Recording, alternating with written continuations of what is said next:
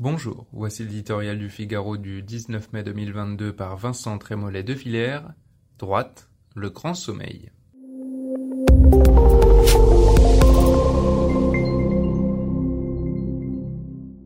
La chaleur ne suffit pas à expliquer la léthargie politique qui frappe la France.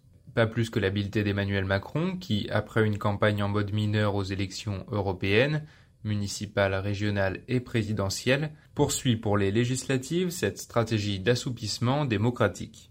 Il aurait tort d'en changer puisque s'élève face à lui, pour seule opposition, l'éloquence satisfaite de Jean-Luc Mélenchon et la résignation de Marine Le Pen. Le premier assure, sans aller jusqu'à se présenter aux législatives, qu'il faut l'élire à Matignon.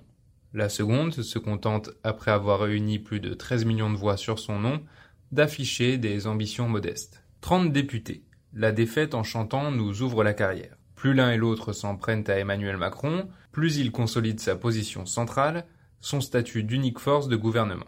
Aujourd'hui, vote utile face à Mélenchon, hier face à Le Pen, demain, on recommence. Le rouge et le noir, ce n'est plus un roman, mais une martingale électorale.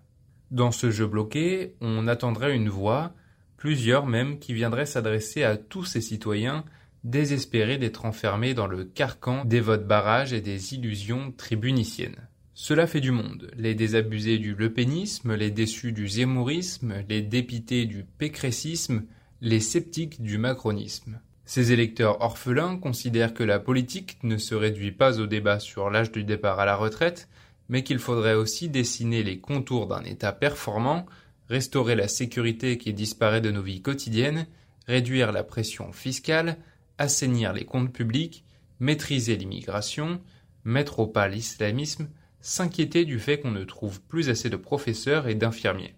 Qui peut leur donner tort? Las, ceux qui à droite, il y en a, pourraient les rasséréner, préfèrent attendre.